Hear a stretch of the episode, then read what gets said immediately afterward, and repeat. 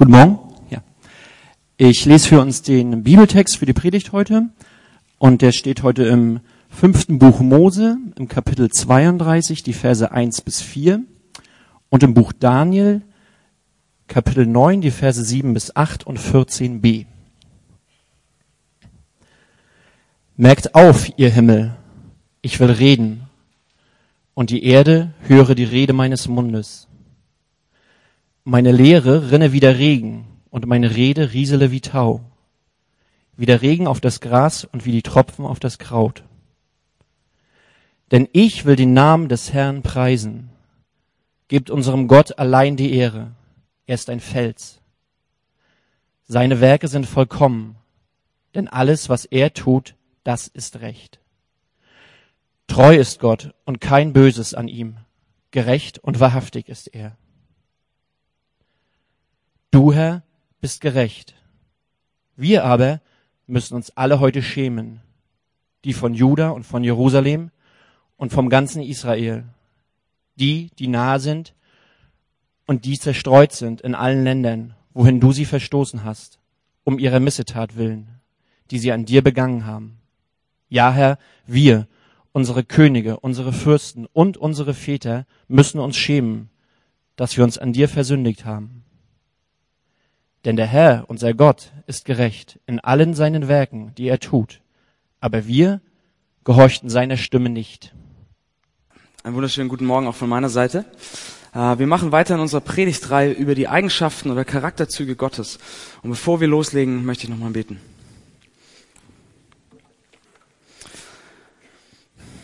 Lieber Vater, allmächtiger und gerechter Gott, ich danke dir für diesen Morgen, ich danke dir für diesen Gottesdienst, den wir gemeinsam feiern können. Und ich bitte dich, dass du in dieser Zeit jetzt mit uns bist und äh, zu uns sprichst, dass du uns hilfst, diesen, diese alten Texte besser zu verstehen und dass du uns hilfst, dich besser zu verstehen, dass wir mehr und mehr einen Eindruck davon bekommen, wie du bist und was das für uns bedeutet. Amen. Wir waren gestern an diesem äh, wunderschönen Samstag mit dem tollen Wetter waren wir mit ein paar Leuten vom Hamburg-Projekt und mit ein paar Freunden äh, auf so einem Gutshof, so ein bisschen außerhalb von Hamburg, direkt hinter der Landesgrenze in Schleswig-Holstein zum Erdbeeren pflücken. Und wir haben uns in der Hitze durch die Disteln gekämpft und auf so einem abgegrasten Erdbeerfeld an jeder Ecke die Erdbeeren, die noch da waren, irgendwie erobert. Und danach, nach diesem Erdbeerpflücken, saßen so zehn Leute von uns noch längere Zeit so auf der Wiese, haben nett gepicknickt und ähm, als ich da so saß bei dem Picknick, habe ich so mit einem Ohr so zwei Gespräche so ein bisschen mitbekommen, die liefen in der Gruppe. Und das fand ich sehr interessant. Das erste Gespräch hatte zum Thema, welche Lebensmittel man kauft, sodass man ethisch verantwortlich handelt.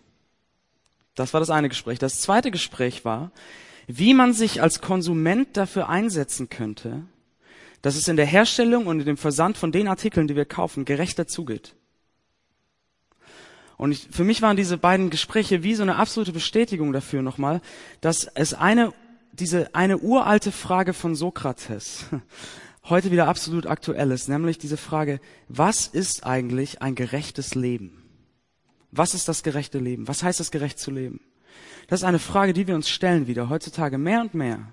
Und äh, die Frage stellen wir uns einerseits in unserem Konsum. Ja, wir fragen uns, wie kann unser Leben aussehen, wie kann unser Konsum aussehen, sodass unser Verhalten und die Folgen davon äh, nicht Ungerechtigkeit schaffen, nicht ungerecht sind für andere, sondern gerecht sind, dass wir gerecht leben. Das sehen wir einerseits, wie gesagt, im Konsum. Fairtrade Lebensmittel, das einfachste Beispiel. Aber es geht ja über Lebensmittel hinaus inzwischen. Äh, Bekannte von mir aus Stuttgart gründen gerade ein Fairtrade Modelabel. Oder vielleicht habt ihr es mitbekommen, dass vor einigen Wochen das erste fair gehandelte Smartphone, das Fairphone, äh, in Produktion gegangen ist. Ja? Also diese Frage, wie können wir gerecht leben, wie können wir gerecht konsumieren, überträgt sich auf immer mehr Bereiche. Aber die Frage nach einem gerechten Leben beschränkt sich ja nicht auf Konsum. Das hat ja im Prinzip Auswirkungen auf alles. Wie wir arbeiten, wie wir mit unseren Kollegen umgehen, wie unsere Geschäftspraktiken sind. Oder mal ganz grundlegend runtergebrochen, wie wir mit anderen Leuten umgehen. Und ich glaube, die, diese Frage werden gestellt wieder. Diese Fragen sind wieder aktuell. Und wenn wir diese Fragen, was heißt es, was ist eigentlich ein gerechtes Leben? Oder was ist das überhaupt Gerechtigkeit? Wenn wir diese Fragen mal von einer christlichen Perspektive betrachten, was wir hier tun, dann merken wir sehr schnell, dass es einen Fixpunkt gibt, So ein Punkt, der unveränderlich ist, von dem sich die Antworten auf all diese Fragen ableiten müssen. Und das ist was? Das ist die Gerechtigkeit Gottes. Und diese Gerechtigkeit Gottes soll heute unser Thema sein. Wie ich vorhin gesagt habe, wir beschäftigen uns ja gerade mit den Eigenschaften, den Charakterzügen Gottes seit einigen Wochen. Und heute kommen wir zur Gerechtigkeit. Deshalb lasst uns doch, lasst uns doch direkt mal einsteigen in dieses Thema.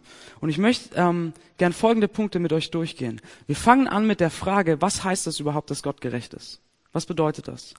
Und dann fragen wir uns, was heißt das für uns? Und wir werden sehen, Gottes Gerechtigkeit hat für uns zwei Auswirkungen. Und diese Auswirkungen stehen in einer sehr, sehr starken Spannung miteinander. Und dann schauen wir uns schließlich noch an, wie diese Spannung gelöst wird. Also, was heißt es, dass Gott gerecht ist? Was bedeutet das für uns? Und wie wird diese Spannung, die entsteht, gelöst? Also, lass uns anfangen. Was bedeutet es, dass Gott gerecht ist? Wir finden in der Bibel, besonders im Alten Testament, sehr, sehr viele Stellen, an denen Gott sich als ein Gott der Gerechtigkeit vorstellt oder sagt, ich bin gerecht, ich bin wahrhaftig, ich bin vollkommen, ich bin, ich bin voller Gerechtigkeit. Oder Stellen, in denen er für diese Gerechtigkeit gelobt wird. Und so zum Beispiel dieser erste Text, der gerade gelesen wurde, das ist ein Loblied von Mose, das er singt. Und Mose sagt, ich will den Namen des Herrn preisen, gibt unserem Gott allein die Ehre. Er ist ein Fels. Seine Werke sind vollkommen, denn alles, was er tut, das ist Recht. Das heißt, Mose fängt an und sagt, alles, was Gott tut, seine Handlungen, vollkommen gerecht. Aber das ist nicht alles. Mose macht weiter. Er sagt, treu ist Gott und kein Böses an ihm, gerecht und wahrhaftig ist er. Also es ist nicht nur, dass Gottes Handlungen gerecht sind und Gerechtigkeit ist für Gott auch nicht irgendwie so ein Prinzip, dass er irgendwie gut findet und dem er sich moralisch verpflichtet fühlt. Nein, sondern Gerechtigkeit, sagt uns Mose, ist Gottes Wesen, ist Gottes Natur, ist so im Kern seines Innersten ist Gerechtigkeit. Und alle seine Handlungen, alles was er tut, entspringen ganz natürlich diesem Wesenszug, diesem Charakter. Er handelt gerecht, weil er gerecht ist. Er kann im Prinzip nicht anders als gerecht zu handeln. Also er ist gerecht und er handelt gerecht. Was bedeutet das denn jetzt? Was ist denn gerecht und was heißt es, gerecht zu handeln? Was würdet ihr sagen? Was ist gerecht? Gerecht ist, wenn jeder das bekommt, was er verdient. Das ist gerecht. Absolute Gerechtigkeit, Fairness. Wenn jeder das bekommt, was er verdient. Wenn jeder das bekommt, was ihm zusteht. Und weil Gott vollkommen gerecht ist, tut er deshalb zwei Dinge. Und diese zwei Dinge sind wichtig, da kommen wir immer wieder drauf zurück. Das eine, was er tut, ist, weil er ein Gott von vollkommener Gerechtigkeit ist, schafft er Recht. Er richtet Gerechtigkeit auf. Er lässt Gerechtigkeit in ihren schönsten Farben erblühen. Ja? Er sorgt dafür, dass Leuten Gerechtigkeit widerfährt, weil sie Gerechtigkeit verdienen. Und er lobt und er belohnt gerechtes Verhalten, weil es lobenswert ist, weil es Lob verdient. Also Gott richtet Gerechtigkeit auf. Er schafft Recht als gerechter Gott. Das ist die eine Seite. Aber die andere Seite ist, er geht gegen Unrecht und gegen Ungerechtigkeit vor. Er toleriert Ungerechtigkeit nicht, sondern verurteilt es und bestraft es. Warum? Weil Ungerechtigkeit, weil Unrecht Urteil und Strafe verdient. Das ist, was jemand tut, der vollkommen gerecht ist. Das ist, was Gott tut. Und das ist, was im Prinzip, kann man eigentlich so sagen, jedes gute Justiz- und Rechtssystem dieser Welt anstrebt. Gerechtigkeit aufzurichten, Recht zu schaffen und Ungerechtigkeit äh, zu stoppen, gegen Ungerechtigkeit vorzugehen. So zeigt sich Gottes Gerechtigkeit in diesen beiden Handlungsweisen. So, das mal als, das mal als Einstieg, als erstes Bild, als Abriss davon, was heißt es, dass Gott gerecht ist. Und lasst uns jetzt praktisch werden direkt. Was bedeutet das für uns? Was hat das für Auswirkungen für uns? Ähm, wenn ihr hört, wenn ihr hört, Gott ist gerecht, oder wenn ihr euch das schon anschaut, was wir gerade hier besprochen haben, was ist euer erstes Gefühl? Was ist die erste Assoziation, die euch, euch kommt? Was macht das zuerst mit euch? Ist das erste, was euch kommt, äh, Freude und Bewunderung, dass Gott so gerecht ist? Das sehen wir in den Psalmen die ganze Zeit. Gott wird gelobt, Gott, du bist so gerecht, du bist vollkommen gerecht, wir loben dich, wir bewundern dich. Die ganze Zeit. Ist es das, was euch als erstes kommt? Oder ist es, und das vermute ich, weil das bei mir so ist, ist das erste, was euch kommt, wenn ihr hört, Gott ist gerecht, so ein Unbehagen. So ein bisschen so ein ungutes Gefühl. Weil wenn wir hören, Gott ist gerecht, wir eigentlich hören, Gott straft und Gott richtet. Weil wir, und ich glaube, selbst wenn ihr lange Christen seid, ähm, wenn ihr Gnade verstanden habt, wenn ihr Gott als einen liebenden Gott kennt und, und das liebt, ich glaube, selbst dann Mir geht es auch oft so. Wenn wir hören, Gott ist gerecht, hören wir zuerst, denken wir zuerst nur an den strafenden und den richtenden Gott in seiner vollkommenen Gerechtigkeit. Aber Leute, seht ihr, was wir dann tun? Wir sehen nur eine der beiden Seiten. Wir schauen nur darauf, wie Gott mit Ungerechtigkeit umgeht. Dass Gott Ungerechtigkeit verurteilt und sie nicht tolerieren wird. Und dass Gott Ungerechtigkeit straft. Aber Leute, das ist doch nie das Ziel in sich. Wenn das Ziel von Gottes Gerechtigkeit, das Ziel in sich wäre, Ungerechtigkeit verurteilen und strafen, dann wäre sein Charakterzug, dass er ein richtender Gott ist, ein strafender Gott. Aber das sagt er nicht. Er sagt, ich bin ein gerechter Gott. Also wozu dient denn das? Was ist das Ziel von diesem Verurteilen? Wozu dient es?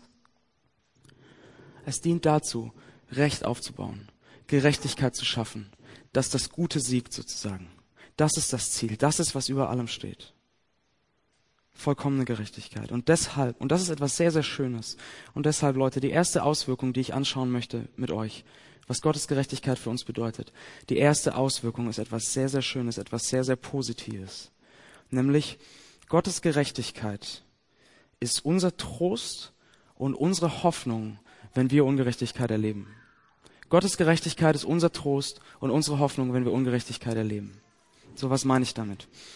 Wir alle werden immer wieder mit Situationen konfrontiert, in denen Ungerechtigkeit geschieht. Ganz persönlich bei uns. Vielleicht ähm, erlebt ihr solche Situationen bei euch am Job.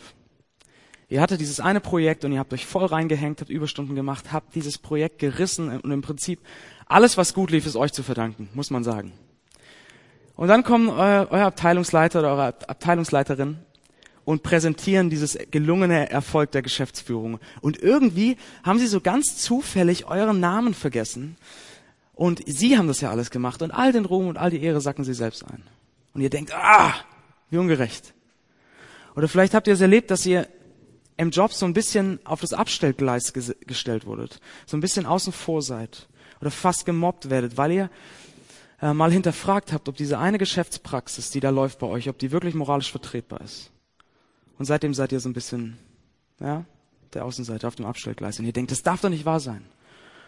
Oder vielleicht ist es nicht euer Berufsleben oder eure Kollegen, wo ihr Ungerechtigkeit erlebt. Vielleicht ist es eure Familie. Vielleicht steckt ihr in so einem jahrelangen Konflikt in, in eurer Familie und euch wird allein die Schuld gegeben. Obwohl ihr doch eigentlich wirklich nur euch um jemand anderes kümmern wolltet, obwohl ihr euch einsetzen wolltet.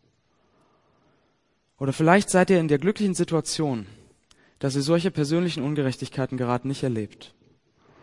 Und dann reicht es, wenn wir täglich eine dieser Reportagen gucken, wo wir hören, wie, wie Kinder in Flüchtlingslagern verhungern, weil die Millionen von Hilfsgeldern in korrupten Strukturen versickern. Und wir denken, es darf nicht wahr sein.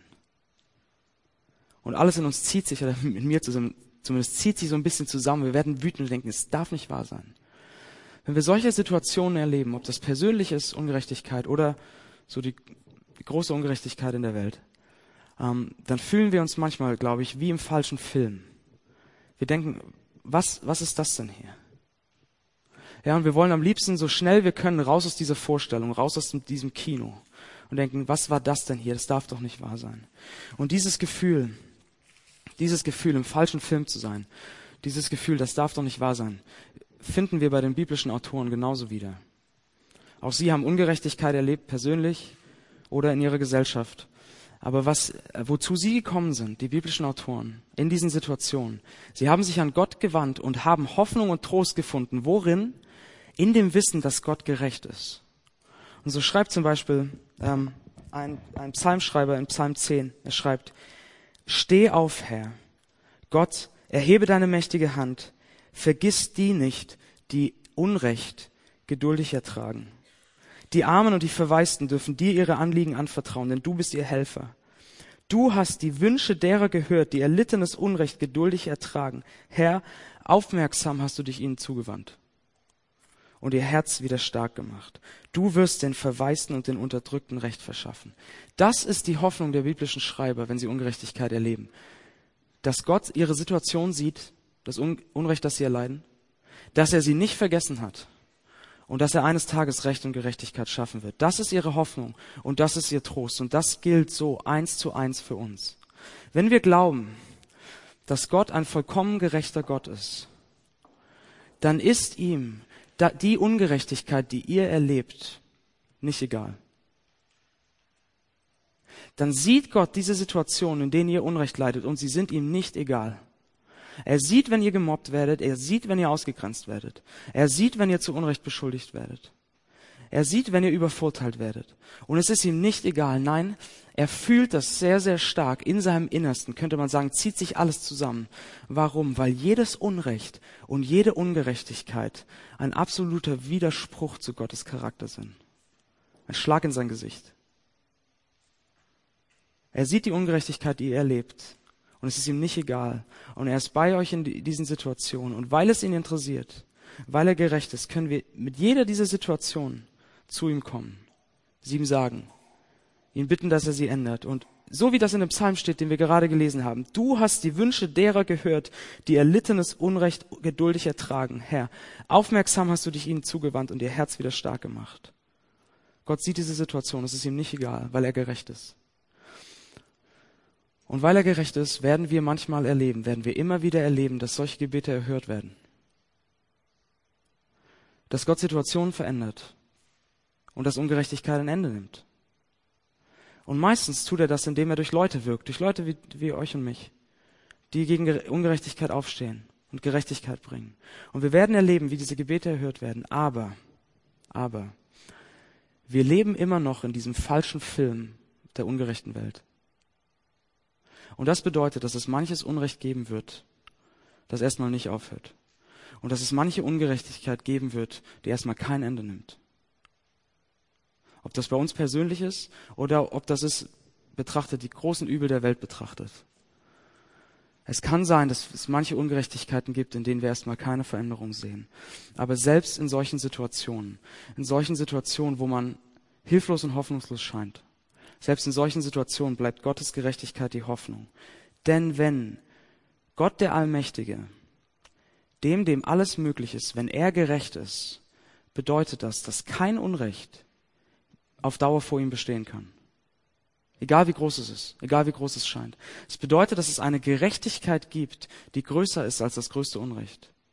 Und diese Gerechtigkeit wird sich eines Tages durchsetzen. Dieses, diese Gerechtigkeit wird Gott aufrichten. Gerechtigkeit in, seinen, in ihren schönsten Farben aufblühen lassen. Eine, eine Welt schaffen, die vollkommen gerecht ist. Das ist die Hoffnung, die über Situationen hinausgeht, wo wir merken, dass Ungerechtigkeit bestehen bleibt. Und ich glaube, um das nochmal ganz konkret für uns zu machen, ich glaube, dass wir alle eine Ahnung haben, eine Ahnung in uns von dieser gerechten Welt, von dieser vollkommen gerechten Welt, die Gott eines Tages schaffen wird, eine Ahnung. N.T. Wright, ein Autor, sagt es, vergleicht das mit so einem Traum. Er sagt, es ist wie wenn ihr morgens aufwacht und ihr hattet einen Traum. Ihr könnt euch nicht mehr wirklich erinnern an diesen Traum, ihr könnt ihn nicht mehr rekonstruieren, aber ihr habt dieses Gefühl noch, dass der Traum in euch ausgelöst habt. Dieses Gefühl ist noch da. Und ich glaube, wir haben wie dieses Gefühl eine Ahnung von dieser gerechten Welt. Denn jedes Mal, wenn wir mit Ungerechtigkeit konfrontiert werden, wenn wir uns fühlen wie im falschen Film, dann haben wir diese Ahnung, dass es irgendwie und irgendwo anders doch einen richtigen, einen guten Film geben sollte. Ja, dass das eben der falsche Film ist, in dem wir stecken. Und wir sagen Dinge wie, das kann doch nicht in Ordnung sein, das darf nicht so sein. Die Welt ist nicht so, wie sie sein sollte. Wir sagen diese Dinge, weil wir eine Ahnung in uns haben, wie die Welt sein könnte. So ein leises Echo der Welt, für die wir geschaffen sind. Die Welt, die Gott schaffen wird. Das ist die erste Auswirkung von Gottes Gerechtigkeit. Wenn wir uns fragen, was hat es mit uns zu tun, das ist die erste Auswirkung. Gottes Gerechtigkeit ist unser Trost und unsere Hoffnung in Ungerechtigkeit. Unsere Hoffnung auf eine vollkommen gerechte Welt. Und das ist eine sehr, sehr gute Nachricht. Aber diese gute Nachricht hat eine Kehrseite. Ja, man könnte sagen, zwei Seiten der Medaille. Es hat eine Kehrseite und diese Kehrseite ist erschreckend. Und damit sind wir bei der zweiten Auswirkung von Gottes Gerechtigkeit für uns. Gottes Gerechtigkeit malt uns die Hoffnung auf eine gerechte Welt vor Augen, ja. Aber Gottes Gerechtigkeit hält uns auch den Spiegel vor. Hält uns den Spiegel vor, zeigt uns unsere eigene Ungerechtigkeit und spricht das Urteil darüber. Wir sehen das zum Beispiel im Buch Daniel im, im, Alten Testament. Das ist der zweite Text, der gelesen wurde, in Daniel 9. Da betet Daniel, du Herr bist gerecht. Wir aber müssen uns alle heute schämen. Wegen unserer Missetat, die wir an dir begangen haben. Ja, Herr, wir, unsere Könige, unsere Fürsten und unsere Väter müssen uns schämen, dass wir uns an dir versündigt haben. Denn der Herr, unser Gott, ist gerecht in allen seinen Werken, die er tut, aber wir gehorchten seiner Stimme nicht. Daniel war ein absolut gottesfürchtiger Mann. Absolut gottesfürchtig, fast so wie unser Daniel hier, ja, also so nah dran. Ein Mann, der sein ganzes Leben für Gott lebt. Und selbst dieser gottesfürchtige Mann sagt, wenn er Gottes Gerechtigkeit vor Augen sieht und dann sich selbst anschaut, kann er nichts anderes sagen als du bist gerecht, ich bin es nicht und ich muss mich vor dir schämen. Gottes Gerechtigkeit lässt uns in den Spiegel blicken und erkennen, er ist gerecht, wir sind es nicht. Wir sind ungerecht und in manchen Punkten, in vielen Punkten fehlerhaft. Und das ist ein Gedanke, den wir nicht nur bei Daniel finden, sondern äh, ich habe vor kurzem ein Album gekauft von so einem Hamburger Musiker, Feisen heißt er, gerade sein Album draußen. Und er sagt genau das Gleiche im Prinzip in einem seiner Lieder. Er singt von der Entwicklung eines Kindes und dann sagt er folgendes, später hast du diese kaputte Welt entdeckt versuchtest sie zu reparieren und hast gemerkt, wir sind selbst defekt. Wenn wir Gottes Gerechtigkeit sehen und dann nochmal in diese Welt schauen, in diesen falschen Film, dann merken wir auf einmal Folgendes. Wir sind nicht die Zuschauer. Wir sind die Schauspieler. Wir sind die Akteure. Und der falsche Film ist zu einem großen Teil deshalb der falsche Film und ein schlechter Film, weil wir drin sind. Weil wir die Rollen spielen. Wir sind Teil des Problems. Und ich weiß, dass sich in einigen von euch jetzt Widerstand regt. Und ihr sagt, okay, klar, niemand ist perfekt. Aber ist das nicht viel zu hart, ungerecht, Teil des Problems? Ist das nicht zu hart? Lasst uns drüber nachdenken einen Moment. Wie gerecht leben wir wirklich? Äh, gerecht leben würde bedeuten, dass wir jedem das geben, was er verdient. Dass wir jedem Menschen mit der Würde, dem Respekt, der Achtung begegnen, die er verdient hat dass wir jederzeit Recht schaffen und Gerechtigkeit aufbauen, dass wir Ungerechtigkeit und Unrecht nie tolerieren, nie gutheißen, sondern immer aktiv dagegen eintreten. Wie sieht das aus bei uns? Leute, ein Beispiel, weil ich damit eingestiegen bin vorhin als Einleitung, nochmal, unser Konsum. Konsumieren wir auf eine Art und Weise, das ist ein kleines Beispiel nur, konsumieren wir auf eine Art und Weise, dass Gerechtigkeit aufgebaut wird und Ungerechtigkeit abgebaut wird? Oder ist es uns schlicht und einfach egal? ähm, ich weiß nicht, ob einige von euch vielleicht diese Website Slavery Footprint kennen. Also übersetzt Fußabdruck der Sklaverei. Diese Website errechnet dir, wie viele Sklaven weltweit, Sklaven, wie viele Sklaven weltweit in der Entwicklung und der Herstellung der Produkte tätig sind, die du konsumierst. Bei mir waren das 38. Konsum ist ein Beispiel, aber ich weiß, Konsum ist schwer zu fassen, komplexes Thema. Deswegen lasst uns, lasst uns eine andere Frage stellen. Wie gerecht sind wir wirklich? Denkt mal an euren eigenen Maßstab für ein gerechtes Leben. Mal Gottes Maßstab ganz, ganz ausgeklammert. Euer eigener Maßstab. Wie stellt ihr euch ein gerechtes Leben vor? Wie, wie denkt ihr, so möchte ich leben? Das wäre gerecht. Und dann die Frage, genügt ihr eurem eigenen Maßstab? Leute, wie oft haben wir uns vorgenommen, dass wir gerecht sein wollen und fair, dass wir alle Leute gleich behandeln, dass wir niemanden benachteiligen und dass wir niemanden verachten. Und wie schnell merken wir dann wieder, wie schnell wir dabei sind, Leute in Kategorien zu stecken, uns von denen abzugrenzen, auf die runterzuschauen und froh zu sein, dass wir nicht so sind wie die. Oder wie oft habe ich mir vorgenommen, wie oft habe ich in diese Stadt geguckt und habe gesagt, für die und die Leute, für die müsste man unbedingt mal was machen, denen müsste man Recht schaffen, denen müsste man helfen. Wie oft habe ich das gedacht und ich habe nichts getan. Und wenn ich mich frage, ob ich meinem eigenen Anspruch genüge, wenn, was ich denke, ein gerechtes Leben ist, dann muss ich sagen, nein, ich tue es nicht. Und ich denke, dass es vielen von euch genauso geht, wenn ihr ehrlich euch diese Frage stellt. Und ähm, das Schöne ist, es geht auch äh, prominenten hohen Theologen und Bischöfen so. N.T. Wright, einer der größten Theologe unserer Zeit und Bischof in der ähm, Church of England. Er sieht, ihm geht es ganz genauso. Und er schreibt seine Erfahrungen so, er drückt das so aus, er sagt, ihr könnt das mitlesen im Programm, wenn ihr wollt. Ich habe hohe moralische Ansprüche und dennoch breche ich sie.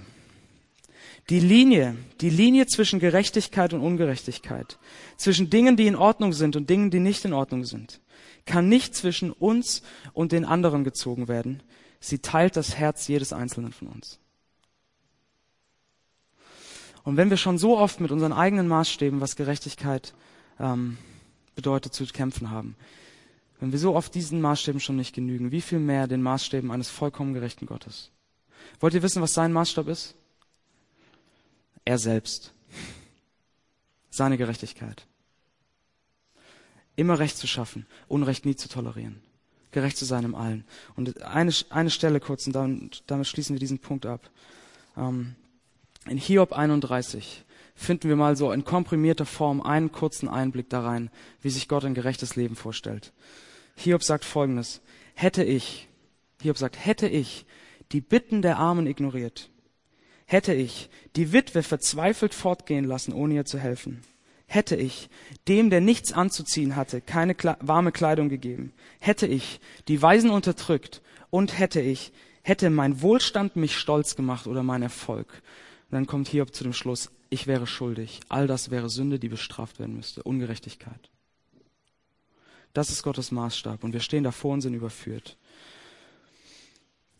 weil wir vielleicht Leute nicht ungerecht behandelt haben, aber uns nicht für ihr Recht eingesetzt haben, sie ignoriert haben. Daniel, mein Kollege, hat das die Woche so schön, so treffend im Büro gesagt. Er hat gesagt, ja, wir schaden den Schwachen vielleicht nicht, ja, aber wir schauen sie nur mit unserem Hintern an. Sie sind uns komplett egal. Ja? Wir schauen jetzt nicht, in, ihnen nicht ins Gesicht, wir schauen sie mit dem Hintern an. Mal krass gesagt. Und wir stehen vor diesem gerechten Gott und können im Prinzip nur sagen, wie Daniel im Alten Testament, du bist gerecht, wir sind es nicht. Und wir müssen uns alle vor dir schämen zwei Auswirkungen von Gottes Gerechtigkeit für uns. Die eine ist sehr, sehr gut. Ist unser Trost und unsere Hoffnung in Ungerechtigkeit. Unsere Hoffnung auf eine gerechte Welt. Und auf der anderen Seite das Urteil über unsere eigene Ungerechtigkeit. Denn Gott kann unsere Ungerechtigkeit nicht anschauen und einfach sagen, ist in Ordnung, ist nicht so schlimm, macht nichts. Dann wäre nicht gerecht, dann würde er Unrecht tolerieren. Nein, er, er muss es verurteilen. Und damit haben wir, und das hatte ich vorhin gesagt, doch, wir haben eine riesige Spannung zwischen diesen beiden Auswirkungen. Wir sehen auf der einen Seite diese Welt, die Gott schaffen wird, voller Gerechtigkeit, nach der wir uns sehen. Und auf der anderen Seite müssen wir uns eingestehen, dass wir in so einer vollkommen gerechten Welt eigentlich nichts zu suchen haben. Dass wir bei einem vollkommen gerechten Gott überhaupt nicht sein können, weil jede unserer Ungerechtigkeiten ein Widerspruch zu seinem Charakter ist, ein Schlag in sein Gesicht. Wir müssen uns eingestehen, dass wenn Gott sozusagen als Regisseur oder als Produzent eines Tages sagt, den falschen Film, ich verwerfe ihn, weg damit, ich drehe einen neuen Film, ich drehe den guten Film, den richtigen Film, den gerechten Film, dann müssen wir uns eingestehen, dass wir als Schauspieler nicht dabei sein sollten. Und dass dieser Film nur dann gut werden kann, nur dann gerecht werden kann, wenn Gott selbst, der Gerechte, die Hauptrolle spielt oder im Prinzip alle Rollen spielt. Oder wenn Gott unsere Ungerechtigkeit so wegnimmt, dass wir doch wieder Teil des Films sein können. Und damit kommen wir zu unserem letzten Gedanken. Wir sehen, dass Gott in Jesus Christus genau diese beiden Dinge tut. Er übernimmt die Hauptrolle und er tut unsere Ungerechtigkeit weg, sodass wir wieder mitwirken können. Also wie wird diese Spannung gelöst? Hoffnung und Urteil. Wie wird es gelöst? Indem Gott selbst die Bühne betritt. Indem Gott selbst die Hauptrolle übernimmt. Er wird Mensch, in Jesus Christus. Und wenn wir das Leben von Jesus Christus anschauen, dann sehen wir, was es heißt, ein gerechtes Leben zu leben. Jesus hat sozusagen diese Frage von Sokrates beantwortet, ohne Worte, mit seinem Leben, mit seinen Taten. Er hat nie ungerecht an jemand gehandelt, er hat niemandem geschadet, er hat niemand unterdrückt. Aber nicht nur das. Er hat nicht nur nicht ungerecht gehandelt, nein, er hat Gerechtigkeit aufblühen lassen. Er hat sich für Gerechtigkeit eingesetzt. Er hat die Schwachen aufgerichtet und sich um die Unterdrückten gekümmert. Er hat die Armen und die Kaputten nicht ignoriert, ja, nicht mit dem Hintern angesehen, sondern er hat sie liebevoll angenommen. Er hat die Fremden integriert, die Ungerechten kritisiert und er hat die Trauernden getröstet. Er hat Gerechtigkeit aufgerichtet und Ungerechtigkeit kritisiert. Ein vollkommen perfektes Leben. Und dann geschieht das Unglaubliche, das, was, was fast wie ein Widerspruch zur Gerechtigkeit wirkt. Als Jesus Christus am Kreuz stirbt, nimmt er diese weiße Weste, die er hat, dieses makellose Einsatzzeugnis in Gerechtigkeit, diese perfekte, vollkommene Gerechtigkeit vor Gott, er nimmt sie und er schenkt sie uns. Und er stirbt am Kreuz und trägt, wofür stirbt er? Er stirbt für unsere Ungerechtigkeit. Er trägt unsere Ungerechtigkeit und schenkt uns seine Gerechtigkeit. So sagt Paulus das im zweiten Korintherbrief, Kapitel 5. Denn Gott hat den, der von keiner Sünde oder von keiner Ungerechtigkeit wusste, zur Sünde gemacht, damit wir in ihm was werden, damit wir in ihm die Gerechtigkeit würden, die vor Gott gilt.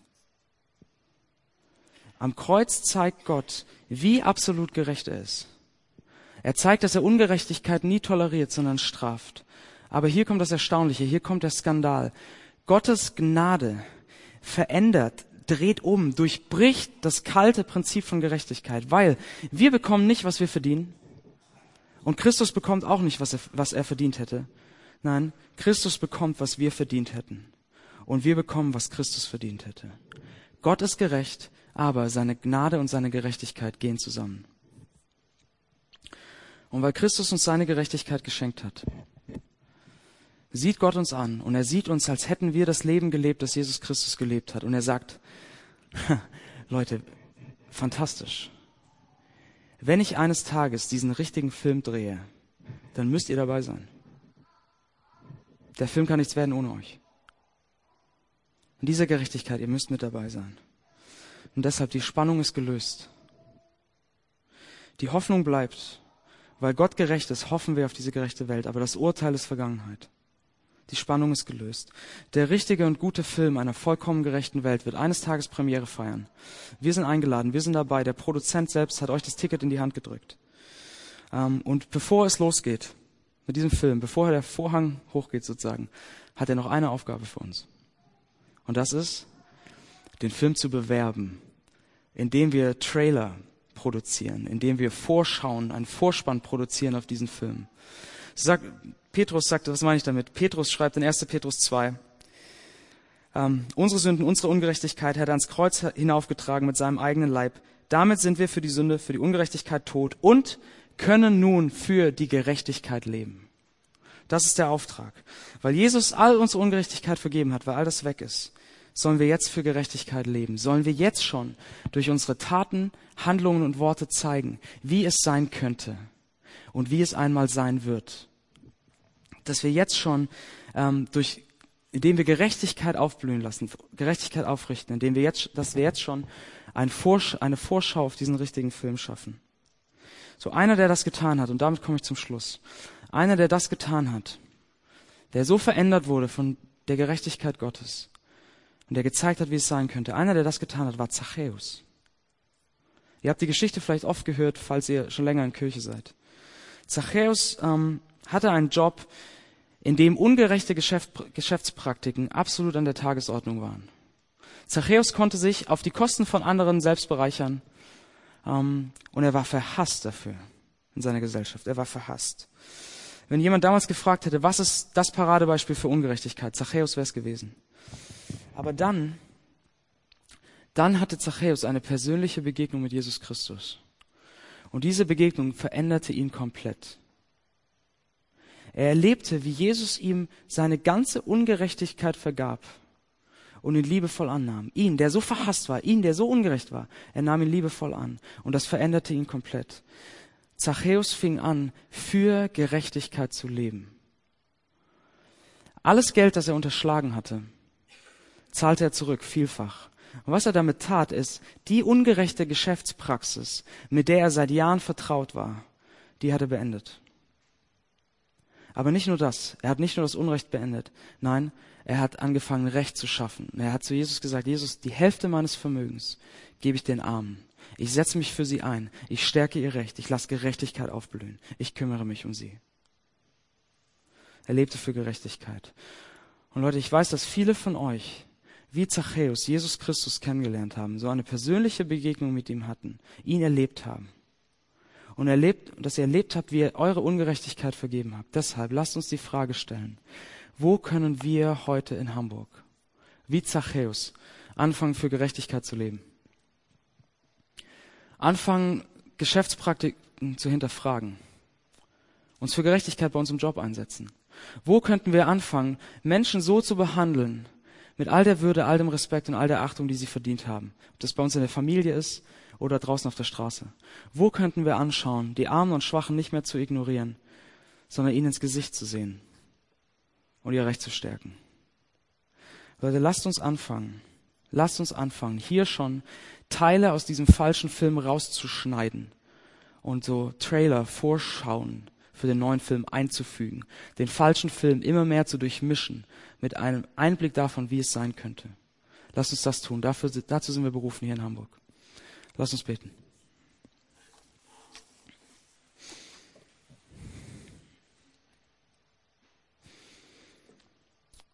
Vater, du bist vollkommen gerecht. Du bist gerecht und alles, was du tust, ist gerecht. Und doch hast du all unsere Ungerechtigkeit genommen, bist dafür gestorben und hast sie vergeben. In deiner Gnade. Und ich danke dir, dass wir das halb Hoffnung haben können. Hoffnung, dass du äh, das Unrecht nicht tolerieren wirst, dass du Gerechtigkeit schaffen wirst, eines Tages. Und ich bitte dich, dass du uns hilfst, dass du uns die Augen aufmachst für unsere Stadt. Dass wir diese Stadt sehen, unseren Alltag, unsere Familien und jetzt schon anfangen, für Gerechtigkeit zu leben. Dass wir jetzt schon sehen, wo wir Gerechtigkeit aufrichten können, wo wir gegen Ungerechtigkeit vorgehen können. Ich bitte, hilf, bitte dich, hilf uns dabei und stärkte uns dafür. Amen.